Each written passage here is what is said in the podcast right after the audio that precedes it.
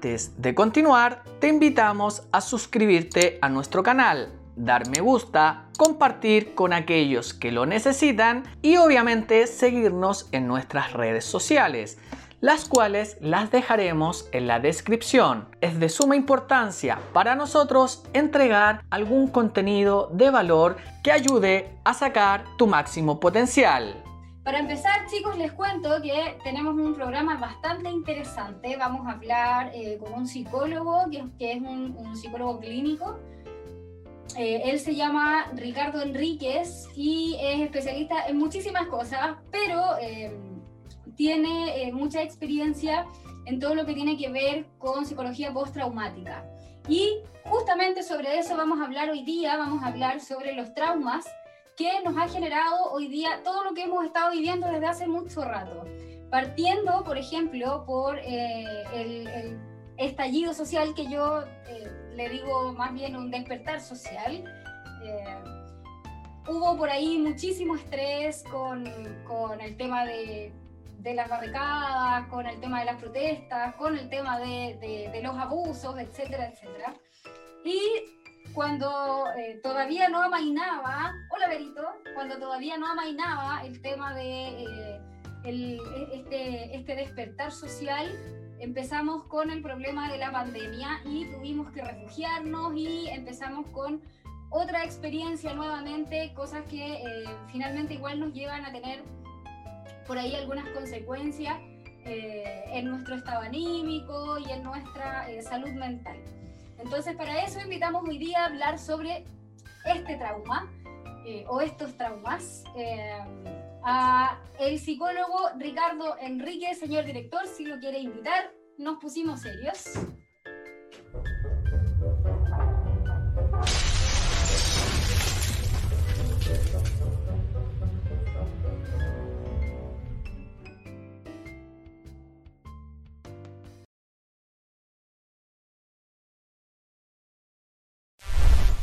Hola, hola. Hola, hola Ricardo, ¿cómo estás? ¿Se escucha bien? Yo te escucho perfecto, ¿cómo estás? No lo escucho.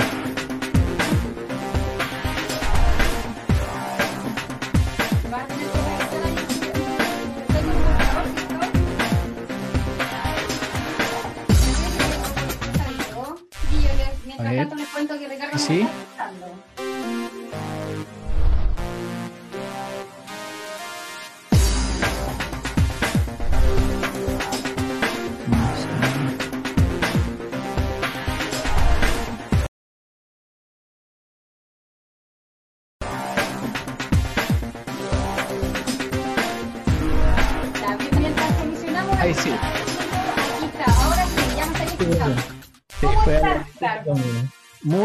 bien, gracias. ¿Y ustedes? Yo perfecto. El señor director no lo vas a ver, pero lo vamos a escuchar. Perfecto. Una vocecita acá. Sí,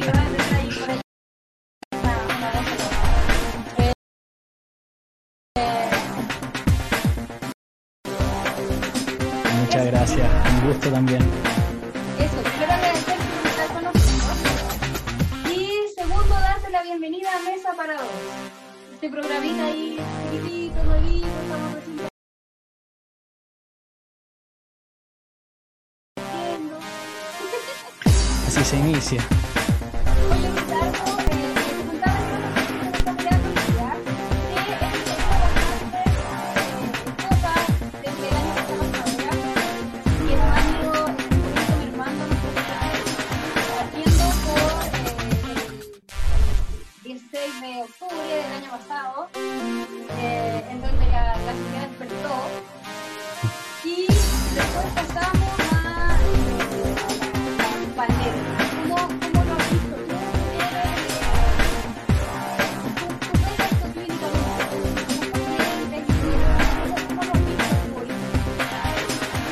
Bueno, respecto a lo que conlleva el estallido social y lo que es el COVID, hablamos ya de algo complejo, ¿ah? de un despertar, si bien entre comillas caótico, ¿ah? que nos quiebra nuestra narrativa, nuestra historia, el vivir común que llevábamos, a reestructurarnos, a reinventarnos, y eso completamente es algo difícil, ¿ya? Algo muy difícil, especialmente para nosotros mismos como psicólogos, porque es un desafío, porque la diferencia entre un trauma normal, nosotros como psicólogos no estamos insertos dentro de la problemática.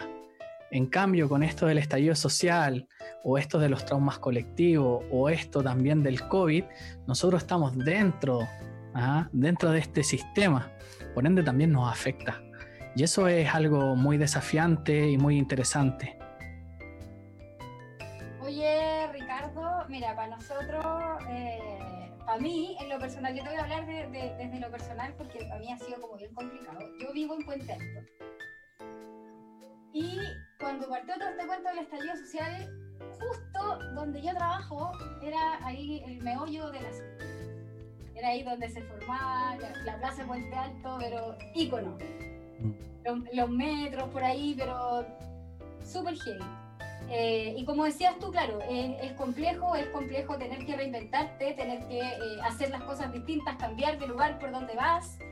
Eh, no sé, la, la, misma rutina de tomar un camino o, de tomar una micro que después no estaba, o, que, o de tomar el metro que ya no había y tener que hacer otro, otro, otro montón de cosas, eh, eso genera harta, harta eh, como, genera como, como un, un, un, no sé si llamarlo trauma en verdad, pero sí te hace, te hace eh, Emociones expresoras ansiedad, angustia, miedo. Exacto. Habla, háblanos un poquitito de eso, de cómo, cómo ir a lo mejor manejándolo, si es que, si es que, bueno, después de todo lo que nos ha pasado, igual es como lógico que estemos medio estresados. Pero eso se puede ir manejando, hay formas de, de, ir trabajándolo. Mira, aquí ocurre algo súper interesante en la historia sociocultural latinoamericana y también chilena.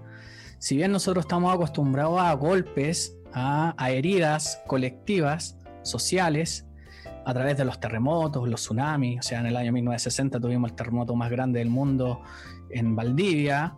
Ah, y hoy día tú vas a Valdivia y es una ciudad maravillosa, elegida por dos años consecutivos la mejor ciudad para vivir, siendo que hace menos de 50 años en promedio, 60 años, malo con las matemáticas, por eso estudié psicología, eh, que nosotros vemos una reconstrucción total. ¿ah? Entonces, si bien nosotros estamos acostumbrados ya al mismo 27F, como se le llama, el terremoto que, y tsunami que vivimos hace muy poco, eh, esto es algo distinto. Es algo totalmente distinto, es muy diferente el estallido social, si bien partió el 16 de octubre, como la misma frase lo dice, o sea, no es tan solo 30 pesos, son 30 años. Entonces son 30 años que llevamos una vida sociopolítica vulnerable, vulnerable y también con hartas deficiencias. Y a eso le sumamos el COVID, que también tiene una larga data, porque ya llevamos cinco, seis meses, algunos en confinamiento, otros con cuarentena y otros con cuarentena, entre comillas, voluntaria. Entonces, el terremoto viene, te pega, te azota y ¡pum! Al otro día ya estamos juntándonos, reconstruyendo, ayudando al vecino. Pero en cambio acá no, son seis meses, cinco meses y que no vemos nuestras familias, que ojo, que hay personas que han muerto, muchas personas que han muerto, y, ahí está la complejidad, hay algo muy distinto. Sí, esa, esa, parte es súper complicada, porque como decías tú, claro, si lo comparamos con un terremoto, un terremoto, nosotros en Chile estamos como bien acostumbrados a que nos terremote la tierra, entonces como que también tenía ese, ese espíritu como de, ok, no importa, se cayó, lo reconstruimos, nos paramos de nuevo y ya está. Eh, pero esto es algo que es a nivel mundial, que, nos ha afectado a todos en, menor y mayor medida, pero aparte del tema de que tenéis que estar encerrados, de que tuviste que cambiar tus rutinas, de que los niños no van al colegio, de que ya no solamente tenéis que trabajar, sino que además tenéis que preocuparte que las cosas en la casa, que eh, las tareas de los chiquillos, que tenéis que, no sé, estar ahí con las clases online, la gente que estudia y trabaja, que está entre el estudio y el trabajo, todo como a la misma hora, todo en el mismo tiempo. Eh, pero además lo que mencionabas tú, el tema de la pérdida de los familiares, el tema de que se te enferme todo el mundo, de que tenías una, no sé, una abuelita y tenés que tener un especial cuidado. Eh, y, además de eso, de la mano en el fondo con la pérdida de pega, con, tener que tratar de salir adelante de alguna manera. Eh, Muchas pérdidas. sí, y, hoy día hemos tenido, no sé, un millón de personas que se están reinventando, 500, 1800 pymes nuevas, eh, personas que antes pensaban que jamás iban a poder vender un huevo y hoy día tienen tremenda eh, emprendimiento, etcétera, es súper difícil, es súper complicado. Claro, claro, viene una, una reinventación constante que tenemos que tener, o sea, todos los días es algo nuevo.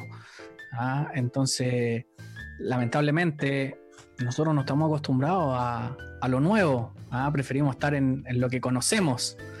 Entonces, cuando viene eh, la naturaleza, cuando viene en este caso un virus o en este caso una pandemia, y te saca de esa zona de confort, como se le dice, es complicado. Algunos están más preparados, otros no, a otros los golpea muy fuerte, y ahí en esa narrativa es cuando se provoca el quiebre y aparece la angustia, la ansiedad, y lo que nosotros también como psicólogos denominamos estrés postraumático. ¿Mm? Una pregunta. Eh, ¿Puede ser que el carácter eh, conocido de, solidaridad que tiene el chileno en particular haya jugado en contra en todo esto?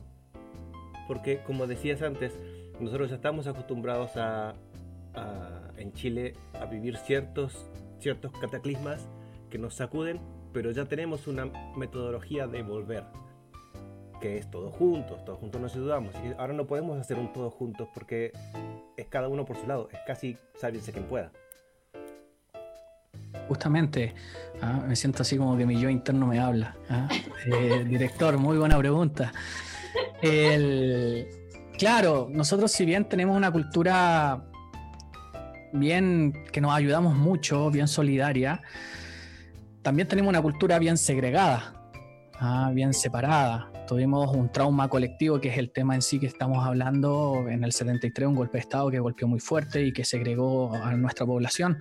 A pesar de todo eso, se podría decir que el, chilo, el chileno igual es bien resiliente, entonces igual en los momentos difíciles que nos tocan cada cierto tiempo, terremoto del 85, el 2010, etcétera, o las distintas circunstancias, aluviones que vivimos, un sinfín de cosas, nos unimos. Aún así, la herida, este trauma está. Y yo creo que con el estallido social como que se abrió. ¿ah? Y eso también hace que lamentablemente no estemos tan unidos como era antes. Y a pesar de, eso, hoy día, como les decía al principio, es una larga data, o sea, estamos hablando de un trauma que, que ha perdurado en el tiempo, entonces son meses. Entonces es difícil. Y viene la gran complejidad del contagio. Entonces viene este miedo que si yo voy a ayudar al vecino existe la posibilidad de contagiarme. Mm. Eso es complejo. O sea, yo me acabo de enterar ahora hace un par de horas que un familiar de mi pareja eh, se juntó con, su suegro después de mucho rato y están todos contagiados. Así que es complejo. Y ahí viene la complejidad, señor director. O sea, y existe, existe también eh, tomando, tomando lo que acabas de comentar, eh, el miedo a juntarte que tienen algunas personas y el no miedo a nada que tienen otras, mm. que les da un poquitito lo mismo y en el fondo, no sé, pues no, no, siguen las niñas que se supone que se, que se, tienen que seguir y todo el asunto y al final eh, los que tienen más temor eh, tienen mucho más temor de, de, de esas mismas personas a que se propague aún más porque la otra persona no tiene temor. No se entiende la idea. Sí, sí, completamente. Bueno, de hecho, son tantos los temas que están en la palestra chilena que, que justamente la atención se va. Ah, yo creo que si no hubiese habido estallido social, no hubiese habido temas de carabineros, no hubiesen habido femicidios, violaciones, tantas cosas que salieron a la palestra, no sé si es intencional, puede ser que por eso las comunicaciones van y lo ponen, que en el fondo nuestra atención está bien dispersa. ¿ah? Y en, esa, en eso estar disperso, lamentablemente no le prestamos la atención que necesita este, esta pandemia y este COVID, ojo, y la gravedad que, conlleva. ¿ah? Yo de repente escucho a personas, como tú lo dices, y, siento pena, rabia, tristeza, como digo, o sea, ahora yo soy un psicólogo, una, pero antes de ser psicólogo soy persona. Y el hecho de ser persona estoy inserto dentro de este trauma que estamos viviendo, dentro de este remolino. Y, y encuentro que es una falta de respeto para la gente que está trabajando en la salud, por ejemplo. Imagínate, llevan tantos meses con turnos excesivos, con un cansancio, cansancio horrible, con un estrés gigante, que es una, incluso yo, bueno, desde mi perspectiva es una falta de respeto. Sí, por supuesto que sí.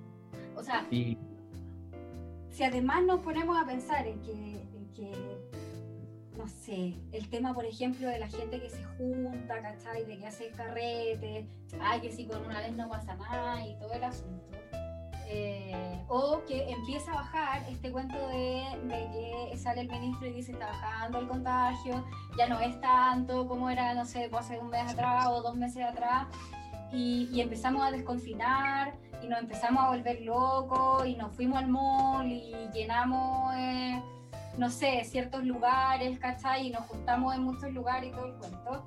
Eh, y al final, claro, esa, esa poca empatía con el personal de salud que se está sacando la cresta y está trabajando 24 horas, que hay un montón de personas y yo conozco eh, personas que no pueden ver, que no han podido ver a sus hijos porque prefirieron, no sé, aislarse porque en el caso de que llegasen a llegar a llevar el virus para casa se podía contagiar, no sé, el niño, la mamá, etcétera. Entonces están como aislados solo eh, y claro, como dices tú, por supuesto que se toma como, chuta, hay una falta de empatía ahí eh, que es heavy, porque, no sé, pues pensemos también en el que está ayudando, en el que está trabajando, en todo, en verdad. Si tenemos que pensar en el, del lado, todo el rato. Bueno, aquí ocurren distintas cosas, o sea, tenemos un, un tema socioeconómico, ah, que por un lado también está el miedo a la pérdida económica, financiera, el sustento, lo que tengo que llevar el pan a la casa, como decimos nosotros los chilenos. Y por otro lado tenemos el COVID, o sea, sabemos que en el fondo hay personas que no pueden estar aislados sin trabajo, justamente por todo el quiebre socioeconómico que nosotros tenemos como país y tantas diferencias. Entonces, mirado desde esa perspectiva, sí, hay personas que tienen que salir a trabajar, hay personas que tienen que salir a hacer un sinfín de cosas, pero ya ir a carretear, ya ir a hacer otras cosas, es distinto, es muy distinto. Sí, sí, es que, claro, se entiende el que tiene que salir a trabajar porque, porque, puta, porque tiene que salir a trabajar. Exacto. Se entiende el que, el que se quedó sin pega y hoy día está emprendiendo eh, y, tiene que salir a repartir tenéis que hacerlo porque si no, ¿cómo comí? Si no, ¿cómo sobreviví? Pero justamente, no sé, yo pensaba, por ejemplo, lo, conversa, lo conversábamos la semana pasada, eh, también acá mismo, eh, el, el, el, que fue al mall chino porque tenía que comprar materiales para poder vender o cosas para poder vender, para poder subsistir, bacán, se entiende. Pero el que se fue al Costanera a llenar la, la no sé, las tiendas, ¿cachai? Y hacer la fila gigante solo por, no sé, al Día del Niño los McDonald's llenos, ¿cachai? Sin tener mm. atención. O sea, igual iban a la puerta para que te, tengáis que llevar la cuestión a la casa. a lo mejor podíais, no sé, haber no sé. Se me ocurren un sinfín de, de, soluciones para eso. Exacto, exacto. Bueno, y ahí es donde viene todo este tema comunicacional. ¿ah? Por eso yo estoy muy a favor de, de estos espacios que se crean por particulares y, y, muestran las verdades. ¿ah? No sabemos si, nos están diciendo la verdad o no, eh, nos ponen distintas informaciones para que nuestra mente se vaya y no midamos en este caso lo riesgoso que es todo esto. Yo escuchaba el otro día a una, una, colega que, que, está en primera línea, ya que también es nuevo porque la salud mental, si bien nosotros atendemos clínica, otra cosa es muy distinta de atender a personas en pandemia. Entonces, no existen o no existían protocolos. Mm, ¿Cómo le dices tú a una persona que no va a volver a ver a su familia. Acá la diferencia del trauma normal o común, que es, por ejemplo, no sé, un abuso, una violación, tú tienes a la familia que te va a contener. ¿ah? O una muerte traumática, tú tienes, entre comillas, personas que van a apoyarte. Acá el trauma no inicia con el hecho, no inicia con la muerte. El trauma inicia cuando tú te contagias y viene un miedo gigante, ¿ya? Y luego de ese miedo el síntoma, em, el síntoma físico, biológico, empieza a expandirse, a volverse más grave, y tú te vas al hospital, ¿ah? y en ese hospital te despides de tu familia, no la vistes más. Entonces el trauma inicia ahí. O sea, ¿qué más, trauma, qué más traumante que eso? Y ya no es un trauma solo para la persona que no va a ver más a su familia. Hablamos de un trauma para la familia que no va a ver más a esa persona. Hablamos de hijos, hablamos de papá, hablamos de tíos, hablamos de docentes, de, hablamos de un sinfín de personas. Incluso es un golpe a la comunidad, a la gente del barrio, no va a ver al vecino que va a comprar el pan a la esquina. Entonces el trauma inicia ahí, con una agonía que dura 30, 40 días, donde lo entuban, que ya también eso es otro trauma más, te ponen boca abajo, ya, y, te ponen en un grado de inconsciencia para soportar el dolor, porque es tanto que, que es todo traumático. Y de ahí viene la persona de salud mental y tiene que tomar decisiones junto al personal médico y decir, a esta persona la entubamos y a esta no. O sea, a esta persona va a morir y a esta no. Y además, una vez que mueren o una vez que ya saben que tienen que desentubarlo y desconectarlo, porque ya no, no, hay un pronóstico positivo, avisarle a la familia. ¿Ah? Entonces, hablamos de algo muy sensible que no se escucha en las comunicaciones. Entonces, si nosotros comunicáramos la sensibilidad de esto, lo delicado de esto, créeme que tendríamos una sociedad más preventiva en estos tiempos. Pero como no se comunica, pensamos que puede afectarme, puede que no, soy joven, no me va a afectar, eh, no tengo personas de riesgo en mi familia, así que me da lo mismo. Pero no es así. Eh, lamentablemente tengo personas conocidas con 30 años, 40, 50 años que han muerto. Y de verdad tú los veías súper sanos. Entonces tú te cuestionáis, ¿qué pasa acá? Y no es tan solo eso, no es tan solo la muerte, es el dolor, ya el dolor, el sufrimiento que conlleva esta, este, esta forma de morir traumática. Lo inentendible de, lo random, de lo azaroso, de lo fortuito. El por qué a mí, el por qué es muy difícil de explicarse. Bueno, eso es parte del duelo ya cuando hablamos de, muerte, justamente, porque a mí, porque me pasó, porque a él, si él era tan bueno. Y hablamos de, mm, hablamos de un duelo lamentablemente difícil, complicado. Y ahí inicia este trauma. Entonces hablamos de un trauma colectivo muy marcado. Y a nosotros nos pegó muy fuerte porque ya veníamos delicados, ya veníamos con un sismo de 8,5 que era el estallido social y y el COVID fue el 9,5 que y tsunami que nos remeció a, muchos. Me gustaría saber tu visión dentro de tu profesión. ¿Qué afectaría más a la sociedad? ¿Continuar en cuarentena hasta tener una salida segura? ¿O hacer lo que están haciendo muchos países, que es eh, avanzar a fase 2, avanzar a fase 3 y después, no, no resultó, volvemos para atrás? Ese retroceder. Mira, ahí ocurre algo bien importante porque cuando vivimos un trauma colectivo de esta magnitud, y según varios estudios e investigaciones que se han hecho, porque obviamente si bien para nosotros los chilenos es, casi nuevo, en otros países esto se vive muy común, tenemos la peste negra, tenemos distintas cosas que, han ido ocurriendo. Entonces dentro de eso, eh, lo primero que ocurre es que se, se rompe nuestras propias creencias, ¿ya? Y, entre eso está el, uno mismo, ¿ya? Nuestra propia identidad se ve afectada, nuestra confianza de sí mismo. Yo ya, de verdad, cuando voy a, comprar al negocio voy con miedo. ¿Por qué? Porque tengo una hija pequeña, porque tengo papás, porque tengo suegros. Entonces se rompe esa, esa creencia básica de seguridad.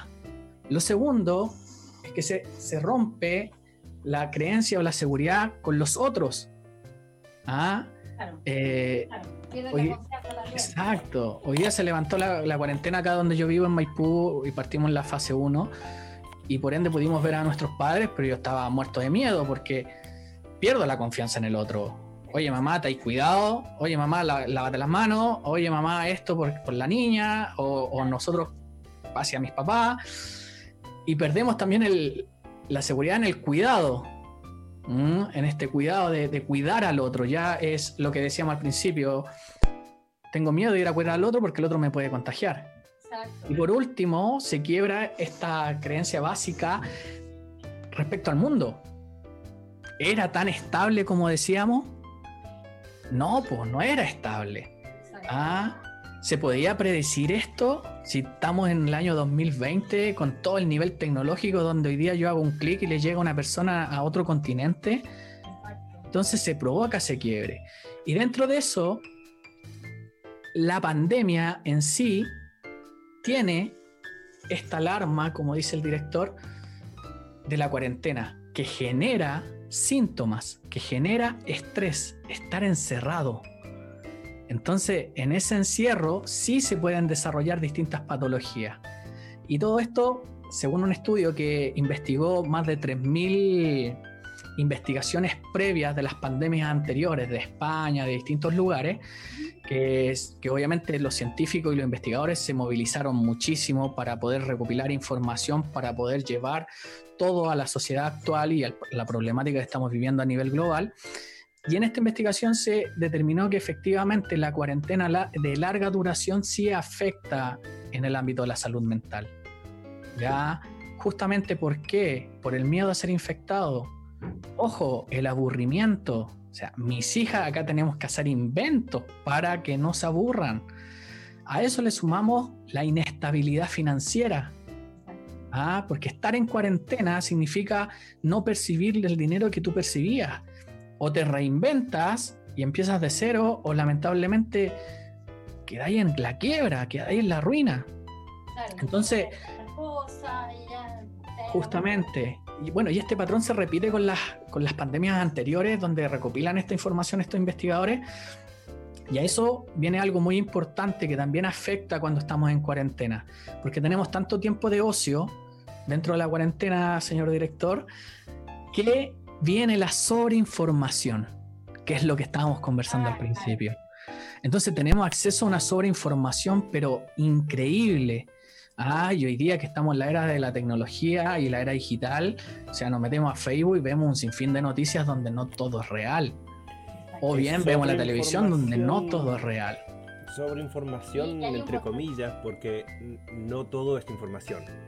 Es, es, es datos, Exacto. pero hay que validarlos. Primero, la otra vez estábamos hablando de algo parecido, que, que uno no se toma el tiempo de cosas simples. Me llegó, me llegó en el condominio donde vivo un video de un asalto. Cuidado, están haciendo el cuento del tío de no sé qué, que se tuvo una explicación me tomé dos minutos extras, revisé si ese video venía de algún otro lado y era del año 80 y algo y, Imagina. no tenía nada que ver con nada de nuestra comuna, de nuestro grupito de, WhatsApp. ¿Era información? No lo sé, eso, eso era es mm. cualquier otra cosa, es desinformación. Mucho dato sin validar.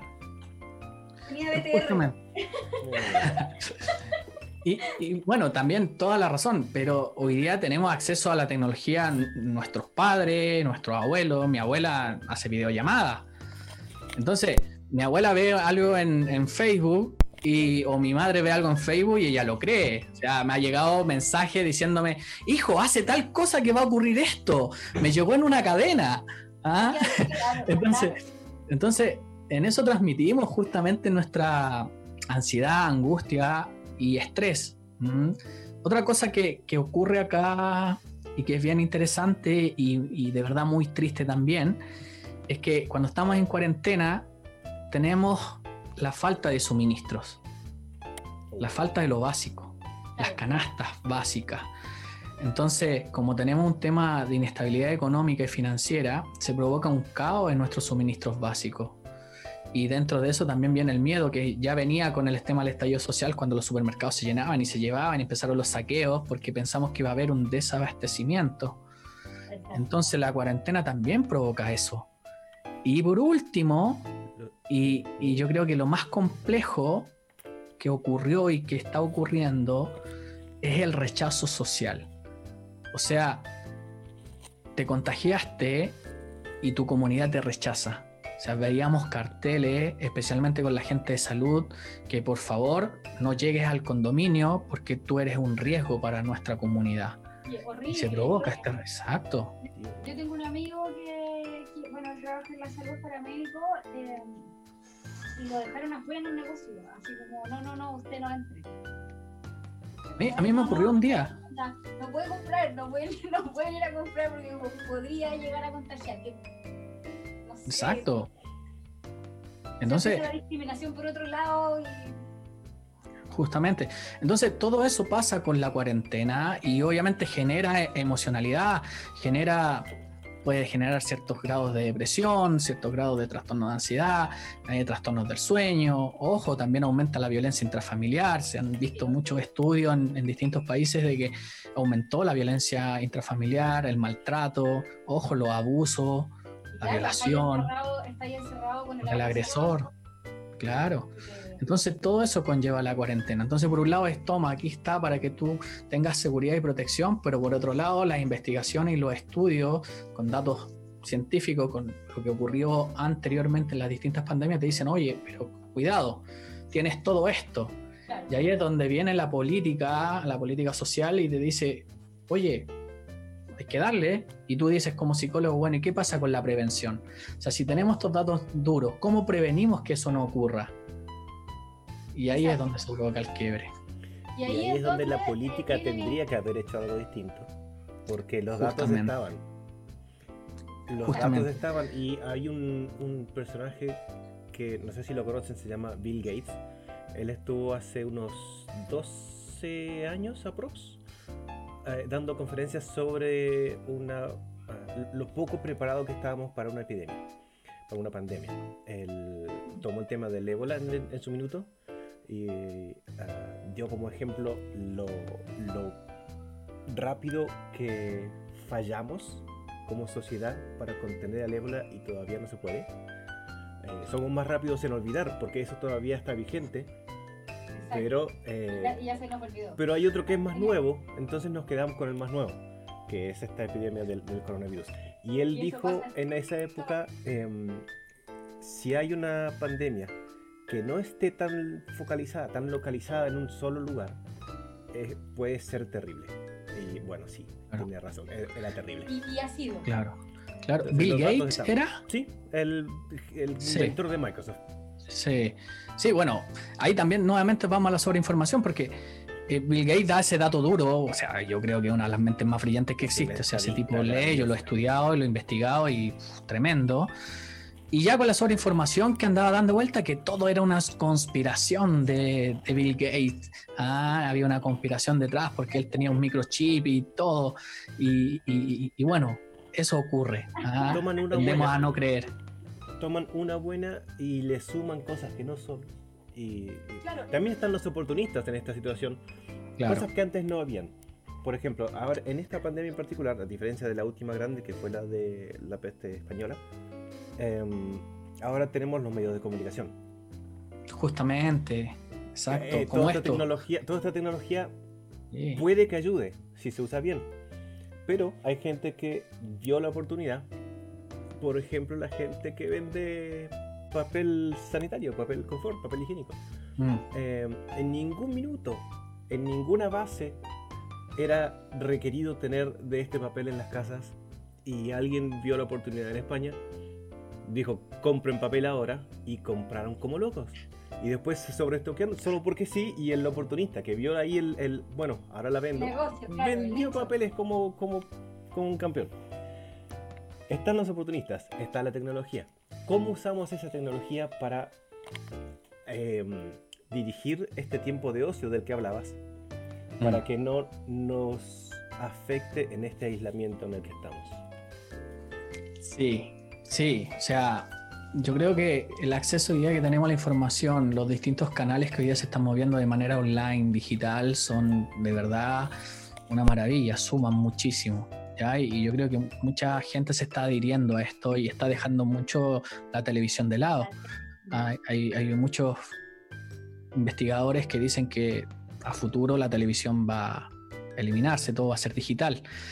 Entonces hay que utilizar esa herramienta de buena manera, éticamente.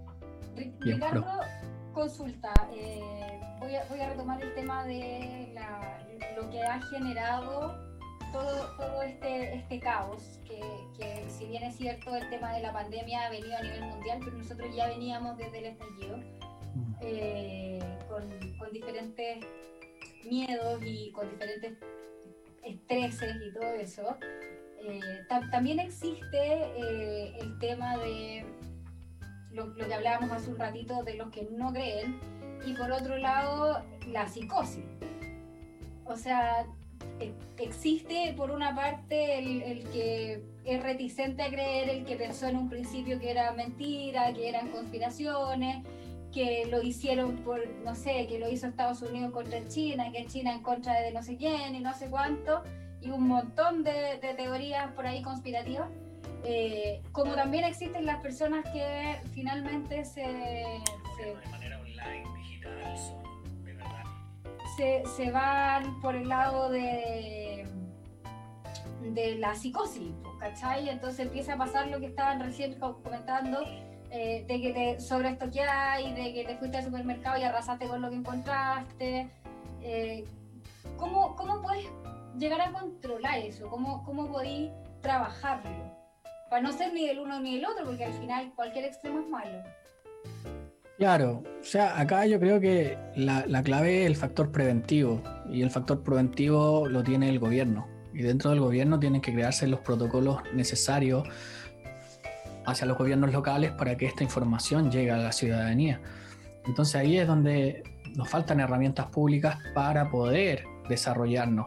Y ojo que desde mi punto de vista esto no, no viene desde, el, desde octubre, ojo, esto viene desde hace mucho antes. En octubre se disparó, en, en, octubre la olla a presión explotó, pero las diferencias en Chile y bueno, y en Latinoamérica en general son abismantes, abismantes.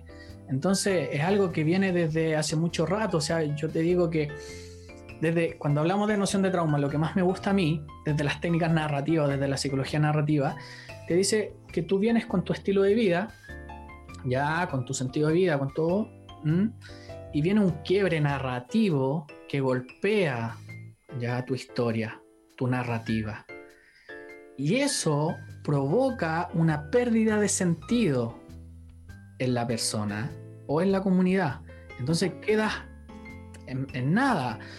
Todo lo que tú tenías planificado desaparece.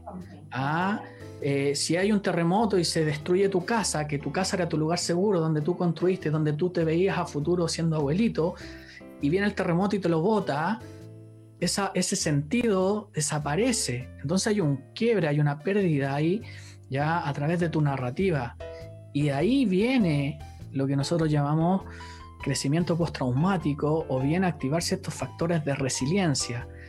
Y ahí es donde hoy día yo creo que necesitamos herramientas para activar la resiliencia en todas estas personas que están sufriendo y en nosotros mismos como comunidad. ¿Mm? Entonces esta resiliencia, este crecimiento postraumático tiene que venir, que es una mirada bien de la psicología positiva. ¿ya? ¿Cómo, ¿Cómo, lo hacemos hoy día? Porque tú hablabas de la prevención y que la prevención tiene que venir más o menos de la cabeza. Y tú, ¿cachai? yo aquí voy a hacer un, voy a darte una, una opinión personal. Qué bueno. Qué bueno, me gustan las opiniones personales, yo también las doy. Que, eh, primero, no sé si, en verdad va a pasar. Eh, desconfío. Y por otro lado, es justamente eh, la desconfianza en, las cabezas que tenemos hoy día, ya sea eh, en el gobierno central como en las municipalidades y los alcaldes y todo lo que tiene que ver con la política en, sí. entonces, si ya, si bien es cierto no hacen mucho, eh, sumémosle a eso que además no les creemos lo poco que hacen. Eh, ¿Cómo podemos trabajarlo nosotros? ¿Cómo podemos hacerlo nosotros desde, desde nuestro pequeño eh, gobierno? Desde, desde esta parte nuestra, que es nuestra casa, nuestro hogar, nuestra familia, etc. Mira, yo, mi primera carrera es técnico en trabajo social, después estudié psicología y de ahí tengo un sinfín de especialidades. Y dentro del de lo que es técnico en trabajo social, trabajé mucho con, con niños en riesgo, con muchas, en este caso, entidades eh, de la línea de Sename, etc. Y, y claro, tenemos un sistema agotado, tenemos un sistema lamentable, con muchas carencias, que tiene también sus virtudes pero tiene profesionales buenos. Ah, yo escucho mucho la crítica, mucho la crítica constructiva al sistema, la crítica acá, la crítica allá. Y yo te puedo responder desde esa mirada que yo no dejo de creer en las personas. Entonces tengo fe que van a aparecer algunas personas en lugares precisos, ¿ah? En el momento adecuado, que van a ayudar justamente a ese niño, a esa familia, eh, a la sociedad, ¿ah? va a venir ahí este, este hombre con capa o esta mujer con capa ¿ah? a ayudarnos. ¿ah? Entonces, no pierdo la fe de que el hombre y, la mujer, bueno, hablamos de seres humanos, estamos en un tema que en el fondo es bueno. Sí, o sea, a ver, más allá de, tener una, creencia en, las personas en sí, yo te hablo justamente de lo que tiene que ver con el sistema. Mm. Vámonos, mira, te voy a cambiar completamente a lo mejor el cuento, pero vámonos, por ejemplo, a la señorita carabinera que fue asesinada a manos de un ex uniformado, en donde el sistema debió haber funcionado mejor ¿cachai? Porque estaban ahí mismo. Eh, entonces, todo e, ese tipo de cosas te llevan a perder un poquitito la confianza, más allá de las personas en sí, en, como te digo yo, en la cabeza, ¿cachai? En, en la, parte central. Eh, por eso, por eso me iba más para el lado de eh, ¿qué, qué, es lo que podemos hacer en el fondo nosotros. Nosotros para poder manejar no sé, ese miedo, por ejemplo, que, que tú tenías al tener el contacto con el resto de la gente. O, el tratar de manejar, el, no psicosearte, el no bombardearte información, ponte tú. No sé, ¿existe esa, esa posibilidad de que uno, uno dentro de lo personal lo pueda hacer? Mira, mira, se me viene a la mente con lo que tú estabas hablando y, y me parece súper interesante.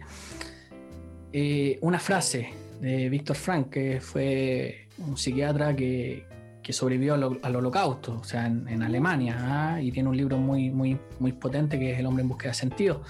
Él dentro de esa frase, ya, él dice, ante situaciones anormales, te la estoy leyendo, una reacción anormal constituye una conducta normal. Te lo repito, ante una situación anormal, como lo que estamos viviendo, una reacción anormal constituye una conducta normal. Entonces acá lo normal es reaccionar como tú lo dices. Porque si yo, si yo no, no escucho mi miedo, voy a estar contagiado. Si yo no escucho mi ansiedad, que algo me está diciendo, es lo mismo. Voy a terminar quizás con parálisis faciales, con caídas de pelo, con crisis de pánico, crisis de angustia, tratando de ansiedad, agorafobia, etc. Exacto. Y si yo no escucho mi pena, mi tristeza, mi angustia, no voy a sobrevivir. Las emociones están para eso. Entonces, ahí es donde yo invito, y, respondiendo a tu pregunta, que ante una situación normal, o sea, disculpa, ante una situación anormal, la reacción anormal, esta psicosis, este pánico, esto, esto, constituye una conducta normal. Y ojo, lo dijo alguien que sobrevivió al holocausto. Sí, claro. Mm. Pero, ¿cómo, cómo, lo, lo cómo, cómo podemos trabajarlo? Como por ejemplo yo le puedo decir a mi mamá, eh, o sea, si leíste, no sé, en alguna parte que tenéis que comprar 500 kilos de arroz porque la arroz se va a acabar mañana, eh, no, no, o sea, no, no hagáis eso. No hay que comprar 500 kilos de arroz. ¿Cómo lo, cómo lo trabajáis? Mira, es, es, tu familia. Es súper paradójico, pero eh, aquí voy a contar una experiencia personal. Eh, viajamos a Valdivia, tenemos familia en Valdivia y estaba mi tío. Y mi tío es de la época escuela vieja. Y estaba el tema del estallido social. Ya estaba full el estallido social. Y mi tío drásticamente, y todos lo encontraron loco, todos lo encontraron loco, de hecho hasta su pareja hubo una pelea grave, y él fue al supermercado y compró mucha mercadería, muchísima, y él la enterró. Ah, muy bien. Ah, la enterró, así. Ya. para guerra. Eh, eh, eh, justamente, así muy. Ah, tú lo podías encontrar muy loco. Pero, ¿cacha lo que ocurrió? Pasó el tiempo y nosotros acá caímos en un vacío y justamente hubo un desabastecimiento, no por falta, sino por exceso y porque la gente empezó a hacer todo esto de ir a robar los supermercados, prender los supermercados. Entonces quedamos en cero. Exacto, quedamos en cero acá en la familia santiaguina. Y adivina qué hizo mi tío. Nos mandó caja de mercadería a toda la familia acá. Qué bien. Gracias A, esa visión, y yo, le decía a mi pareja, le mira, y nosotros que, bueno, yo trato de no juzgar porque soy psicólogo, entonces como que lo tengo instaurado. Siempre trato de buscar el aprendizaje, ¿qué podemos aprender de esto? Pero créeme que dijimos, pucha tío, es exagerado. Y resulta que después ese mismo patrón que él realizó nos ayudó a todos. Nos ayudó a todos. ¿Cachai? Entonces de repente yo digo, ojo con, la exageración, ojo, ellos, los adultos nuestros, vivieron un golpe de Estado, mm, vivieron terremotos. Claro, Entonces, ah, claro, algo deben saber, ah, pues sobrevivieron. Entonces de repente, ojo, vamos escuchando y si tú me preguntas a mí, más que inculcar, la palabra sería escucharnos. Escuchémonos, escuchemos mi punto de vista, yo escucho el tuyo, lleguemos a un consenso y veamos cómo nos ayudamos y co-construimos para sobrevivir a todo esto. ¿Mm? Y eso fue el aprendizaje que me quedó de mi tío. Entonces, ahora mi tío es, wow. ¿Ah? ¿Se entiende, no? Sí, o sea, fue una máquina. Yo quedé así, wow. ¿Ah? No, buenísimo. O sea, buenísimo porque además eh, no fue egoísta en el fondo. no, no. Porque, claro, él compró mucho y todo el cuento y se abasteció y logró abastecer también a su familia. Mm. Eh, entonces, no, súper productivo, déjame decir.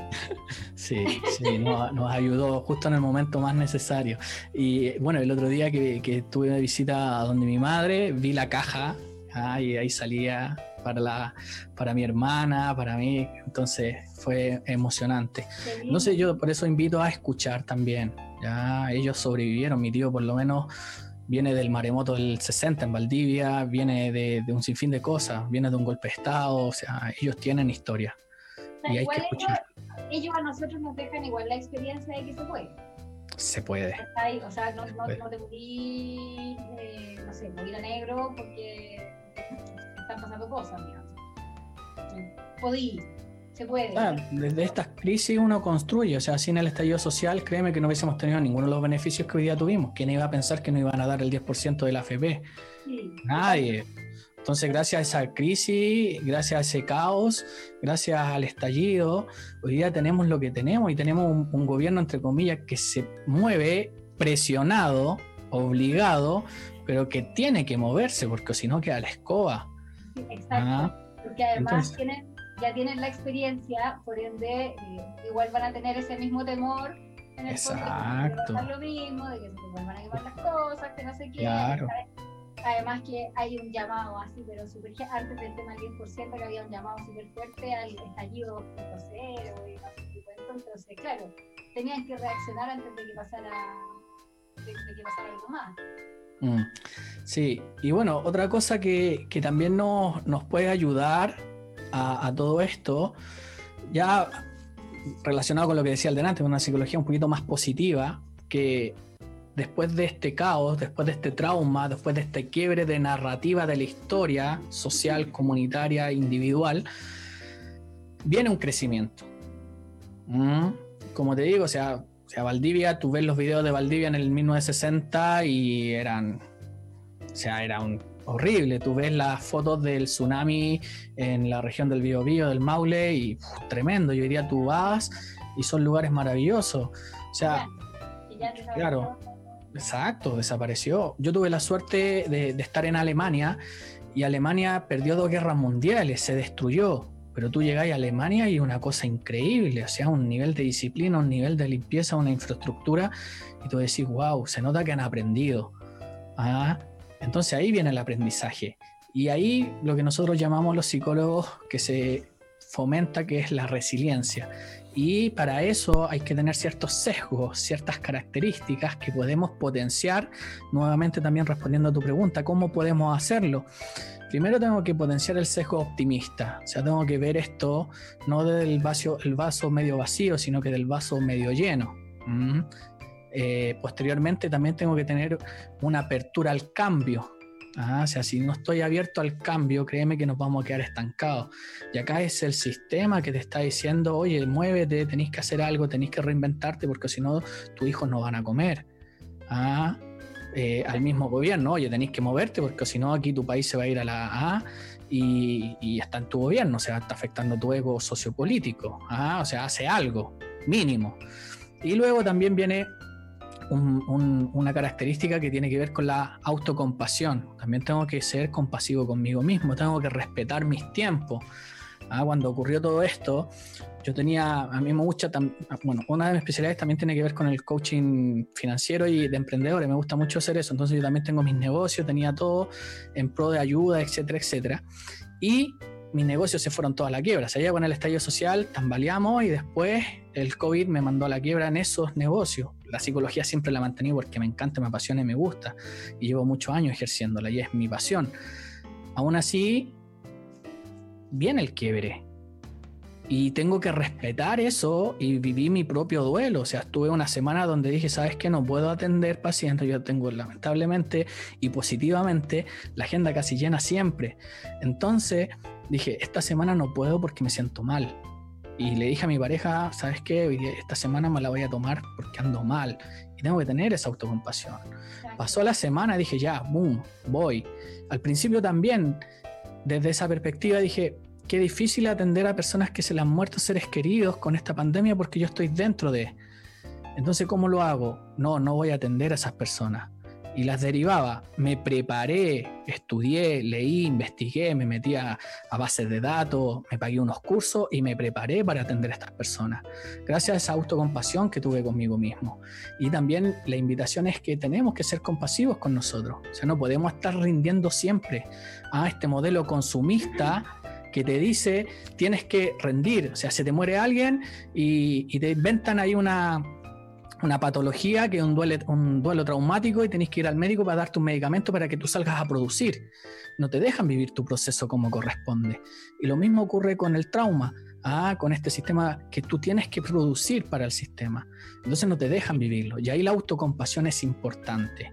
Además de eso, la significación de, de sobrevivencia Ah, como te decía yo, nuestras generaciones anteriores sobrevivieron.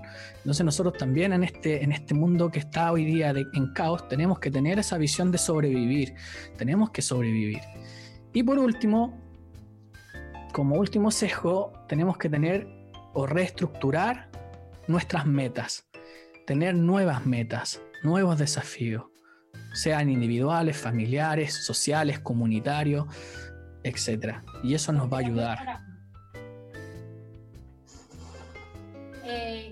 Me, gustó lo que, lo que estaba hablando hace poquitito de, del tema de, la autocompasión, porque eso es súper frecuente, que de repente un día en verdad estáis estresado, eh, no queréis más, escuchaste 8.850 noticias, eh, no sé, te, bombardearon por todas partes, no tuviste un, buen día, no sé, la pega o lo que sea, o te quedaste sin pega o, un montón de cosas. Eh, y uno teniendo esta, esta, este pensamiento de mentalidad positiva de, bueno, tengo que darle y tengo que seguir y tengo que avanzar, tampoco se permite el, el chuta. Hoy día no estoy, ¿cachai? Hoy día estoy para mí, hoy día no estoy para el resto y, y, uno no se lo permite, uno no se da esa licencia. A, mí me, me, pasó. Eh, que bueno, tuve, tuve un, proceso que vivir por ahí y, yo tampoco me podía dar esa licencia de decir, pucha, no, sabes que hoy día no tengo ganas, hoy día no quiero, hoy día no me quiero levantar. Pero te obligáis y, y, tenés que hacerlo. Además de que el sistema te lo pide, eh, tenés obligaciones también, ¿cachai? Entonces tú misma eh, o tú mismo te vas obligando a, a rendir más de lo que a lo mejor podís en ese minuto. Eh, ahí es donde tenemos que tener mucho cuidado y nosotros como agentes comunicacionales eh, y agentes sociales, yo me considero un agente social, que, nosotros, como también respondiendo a lo que decía el delante, o sea, si la cabeza entre comillas no está haciendo nada, tenemos distintos agentes sociales que pueden estar interfiriendo en las personas. Y, ahí yo diría que, ojo, no hay que decidir en este caso con una personalidad positiva, una mentalidad positiva, el de aguantar o sobreaguantar. Eso no es positivo, es totalmente negativo. Entonces ya tenemos en el discurso, no, piensa positivo, ¿te acordáis? Yo soy muy viejo, no sé. Ah, piensa positivo, hicieron una campaña, todo, ah, para que... Horrible, ¿por qué? Porque en el fondo no podía andar pensando positivamente toda la vida. Mm, eh, hace un, mes atrás empecé a atender a una familia que, se le murió, entre comillas, el padre. Ah, y después se le murió, entre comillas, el mejor amigo de la familia desde niño. O sea, cuando le decís tú, oye, piensa positivo, no, no se trata de eso. Se trata justamente de esta autocompasión. Y eso es lo positivo. Permitirte vivir ese duelo, permitirte vivir ese trauma y esa ansiedad porque fue una pérdida. Y esa pérdida conlleva distintas sintomatologías o emocionalidades que en el fondo son naturales que van a ocurrir. Como dije delante, dentro de lo anormal, la conducta anormal es totalmente normal. ¿Cachai? Pero como vivimos en este mundo de donde tú tienes que producir en este sistema liberal, en este sistema consumista, cuando a ti te ven sin hacer nada, es malo no, es que sabéis que no hace nada, está decaído. No sé qué le pasa. Yo creo que algo le ocurre. Hoy día no te quisiste levantar, no sé por qué estáis cansado y no, ya tenéis depresión, te pasa algo. Algo tenéis que hacer y ahí es donde está complicada la cosa. Sí, y, es, que sabes que me, me, me recuerda mucho a, a, mi entorno. Yo, yo trabajo, siempre lo digo, capaz que la gente siempre lo digo, pero eh, yo trabajo vendiendo casas. Entonces para mí fue súper heavy no tener absolutamente nada que mostrar, ni siquiera ver a las personas cuando tú, en, mi trabajo, bueno, me imagino que mucho más en el tuyo, pero mi trabajo es súper emocional. Entonces, tú para poder convencer a una persona que compre tu producto, tú tenés que hacerla vivir en tu producto. ¿Cachai?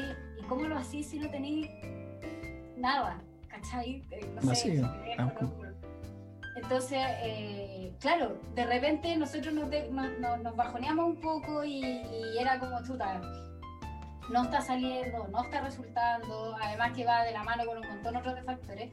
Eh, y, nuestra, la, cabeza de nuestra empresa era como, pero chiquillos, si todo va a salir bien y tenemos que mirar para adelante y tenemos que tirar para arriba y fue como, weón, ¿en serio? Eh, déjame respirarlo primero, déjame eh, tratar de reinventar cómo lo hago y, después le damos, sí, sí vamos a dar igual. Eh, pero tenemos que tomarnos ese ratito como para poder pensar en nosotros mismos y decir, ok, ahora ya sí. Ahora ya sí, ya estoy preparado. Exacto, tenemos que darnos ese espacio. Y ojo, lo merecemos. Sí, claro. Y claro que sí. Sí. sí. Y bueno, también ocurre algo bien importante que también me gustaría mencionar, que también se dice que debemos fomentar en este caso la contención emocional. ¿ah? Y eso está bien, o sea, podemos ir a donde el abrazarlo, contenerlo, pero ojo, estamos hablando de un trauma colectivo donde hay pérdidas, ¿ah? hay pérdidas materiales, hay pérdidas de seres queridos, hay, hay un montón de pérdidas, hay personas que han perdido todo, ¿ah? tuve que vender muchas cosas para poder sobrevivir al estallido social y, al, al, COVID. Entonces, vender vehículos, vender todo para poder sobrevivir. Y más para los independientes, que también nos pegó fuerte. Entonces, dentro de esa misma mirada, claro, la contención emocional es válida, suma. ¿ah? Y esto es muy pro de los psicólogos. Pero ojo, cuando ocurren estos traumas o estos remesones donde hay pérdida significativa, también tenemos que dar soluciones materiales ¿ah?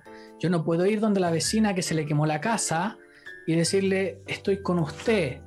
Sí, eso suma, ya a nivel emocional sí, pero ojo, a lo mejor puedo llegar con algo material, como en este caso una canasta, ya con fruta o con algo o cualquier cosa, ir a ayudar con un pizarreño. Entonces lo material más lo emocional conlleva.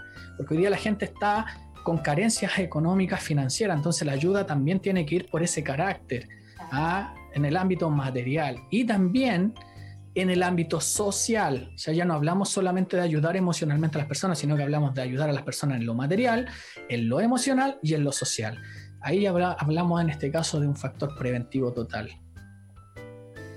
y de ayuda. Eso a mí, bueno, a mí me gusta mucho ese, tema. Eh, y a veces pasa, bueno, no sé si le pasa a todo el mundo, pero a mí me pasa eh, que, que, tengo que hablar desde mí porque yo en verdad no estoy en la cabeza de nadie más. Eh, a mí me pasa que de repente no tengo la posibilidad de, de, hacer algo por alguna persona y me frustra. Y bueno, se puede solucionar, ¿cachai? Yo, yo, yo he logrado hacerlo porque porque bueno, busco por aquí y por allá y al final podía hacer cosas con, el resto de la gente, ¿cachai? Y vais sumando, y vais, ya hoy día, pucha, hoy día yo no puedo, pero a lo mejor si hablo con tal persona, capaz que esa persona sí, y no sé qué, y podía hacer cosas, ¿cachai?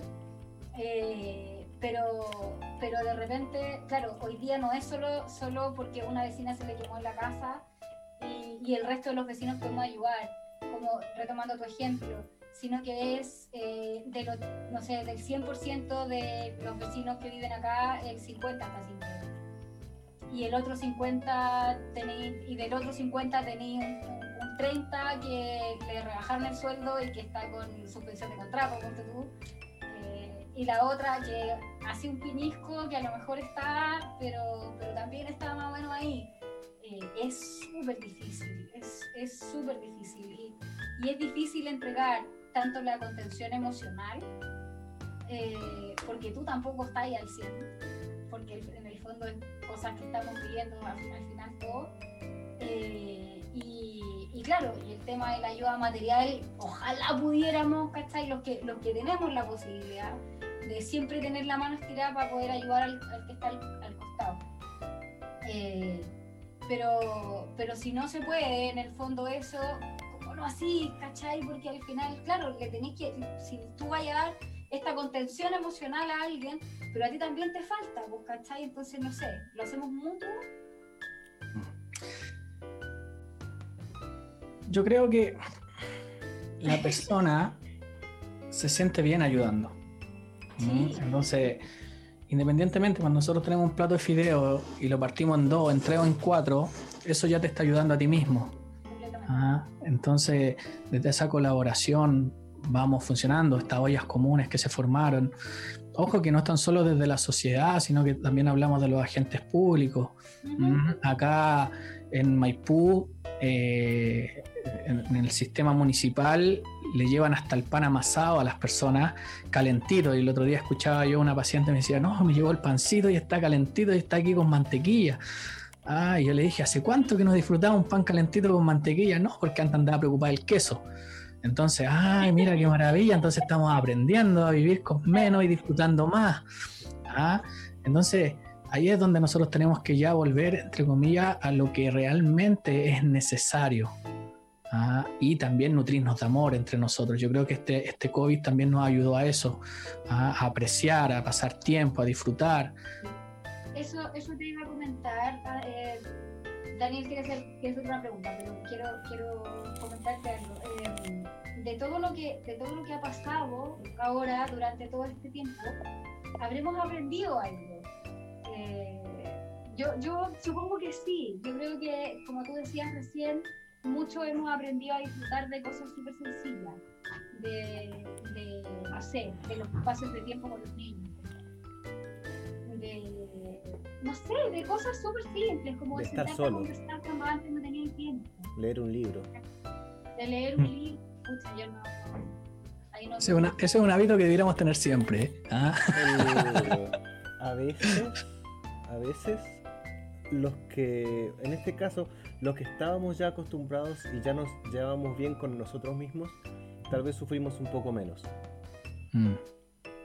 Yo puedo pasar mucho tiempo conmigo mismo y, no me termino odiando, como en alguna época me pasó. Eh, mm. ya, aprendí a, llevarme bien conmigo y eso creo que ayuda un poco. Te quería hacer una, un alcance. Leí por ahí una pequeña frase. Dice, la palabra felicidad perdería su sentido si no se equilibra con tristeza. Eso, ¿Eso funciona también al revés? Claro, es viceversa. Un sistema. Uno se alimenta con el otro.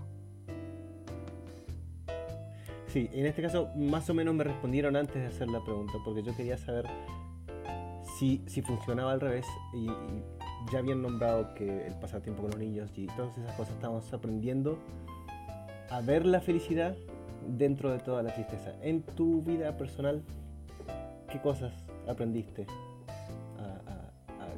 Porque es todo un cambio de las prioridades que teníamos. Mira, yo creo que el aprendizaje mayor hoy día, o sea, yo ya lo tuve antes del estallido y antes del COVID. pero puedo decir que con el COVID lo reafirmé. ¿ah? Yo, bueno, como joven eh, de abajo, me costó mucho lograr lo que hoy día he logrado, a punta de esfuerzo, ¿ah? gracias, entre comillas, a distintas personas y agentes sociales que me ayudaron, mi familia también.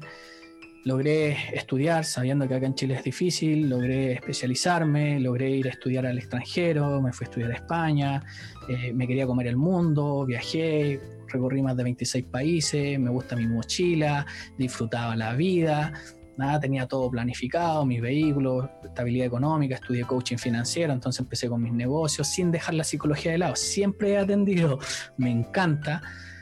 Y nace el amor con mi pareja, que mi pareja ya tenía su hija, que en el fondo también es mi hija, pero no es biológica, pero sí es de mi corazón. Y luego nace mi hija biológica, y me cambió todo el mundo. Ah, este hombre que se quería ir a comer el mundo, que quería seguir viajando, recorrer todos los países, hoy día lo único que quiere es verla sonreír. Y ver bien a mi pareja, ver bien a mi mamá, ver bien a mi papá, a mi hermano, ya, y ya con este tema del COVID y con toda esta inestabilidad, entre comillas, en esta lucha, en este despertar social que todavía nos falta, lo reafirmo. O sea, lo más valioso ya lo tengo. Y todo lo demás es ganancia. Exacto. no sé si respondí tu pregunta al 100. Qué importante lo que dices porque eh, creo que sí, creo que los que... no, sé si todos, pero sí muchas personas, por lo menos con, gente con la que yo he hablado, eh, han podido encontrar lo positivo de todo esto que está pasando y que se espera también que la gente retome eh, ciertas cosas que había dejado perdidas, como la comunicación, por ejemplo. Hoy día que, que, tenemos que comunicarnos a través de pantallas, que tenemos que videollamarnos, eh, que ya no podemos ir a abrazarnos, que ya no podemos... Eh, me pasa con mi compañera de trabajo, yo, nosotros pasábamos todos los días juntas en la oficina y hoy día estamos todos los días juntas a través del teléfono eh, y nos pegamos una videollamada y todo y, y te vas dando cuenta que te hace falta la gente, que, que de repente sí, sí, estoy bien solo conmigo y qué rico pasar tiempo solo y todo, pero, pero sí necesitáis de repente, no sé, yo creo que se valora muchísimo más la relación, eh, las relaciones interpersonales.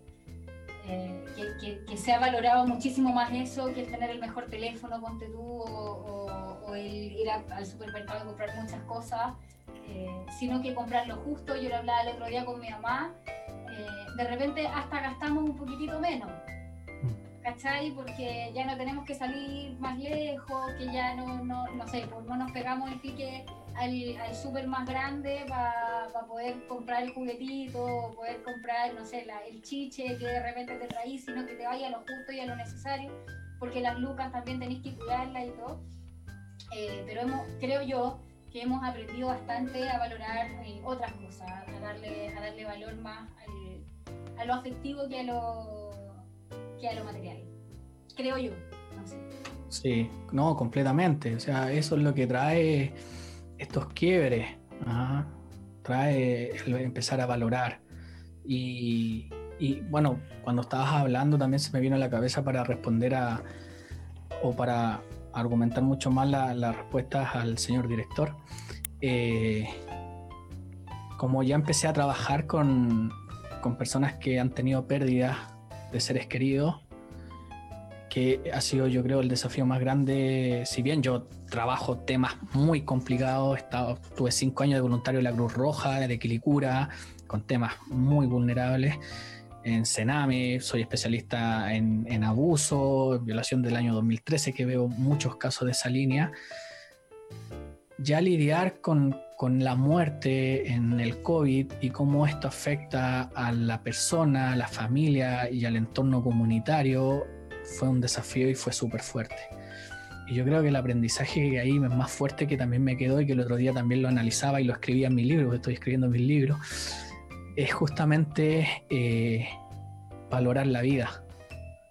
Ah, valorar la vida de la persona que tenía al lado. Porque, como te decía al principio, el trauma inicia cuando internan a la persona y no la vas a volver a ver. Y eso es fuerte. Entonces, Ah, y pasa, de repente no te dais cuenta que tenéis tremendos valores de seres humanos al lado tuyo y al otro día no están. Y lo único que recibes es un llamado telefónico de un médico por 20 minutos que te está diciendo cosas que ni siquiera entiende y lo único que te preocupa es si va a sobrevivir o no va a sobrevivir. Y si no sobrevivió, ese vacío que queda. Ah, yo, a mí me encanta ser un psicólogo moderno, porque yo a mis consultantes, yo los tengo, me agregan en mis redes sociales, bueno, yo tengo mis redes sociales abiertas.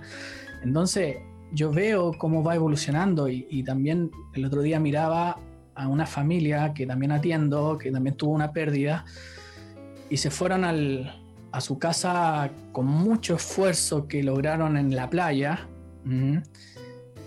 Y gracias a ese padre de familia que estaba ahí, que ayudó, y ellos fueron a disfrutar después de la muerte para liberarse y estaban en la playa y grababan un, history, una historia y en esa historia había una silla vacía.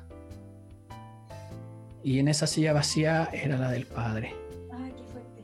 Entonces, si hay un aprendizaje rotundo que yo pueda compartir para sensibilizar a quienes nos están escuchando, es que se están perdiendo vidas, se están perdiendo historias familiares que tenían un continuo, habían proyectos y hoy día desaparecieron. Entonces, ¿qué podemos aprender? A valorar la vida.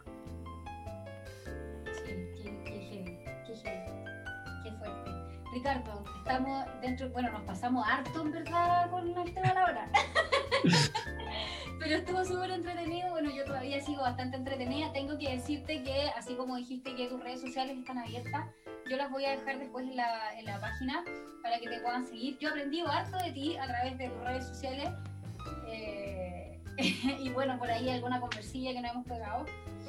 Eh, y nada, eso, agradecerte un montón, te encuentro súper seco. Eh, me gustó muchísimo, muchísimo que hayamos conversado y que hayas aceptado la invitación de estar acá en, Mesa para Vos con nosotros. Eh, y eso, darte un montón de gracias, mandarte un abrazo gigante, que sigas creciendo y que nada, que salga todo perfecto y que disfrutes mucho de tu familia. Muchas gracias por tus palabras y gracias a ustedes y todo el apoyo, cualquier cosa acá estamos, ya y felicitaciones porque de verdad esto es lo que falta, ¿ya? Y con todo, ¿ah? en, los jóvenes está el cambio. Cuídense. Ricardo, muchísimas gracias. Daniel, ¿algo que decir? Muchas gracias. Muy, muy, muy entretenido. Creo que seguiría conversando mucho rato de, de este y de otros temas, pero no es la ocasión. Nos vemos Buenas noches. Ya se pueda. Cuando ya se vamos a hacer una junta. Maravilloso. Yo feliz. Cuídense. Muchísimas, muchísimas gracias. Que estén muy bien. Chao.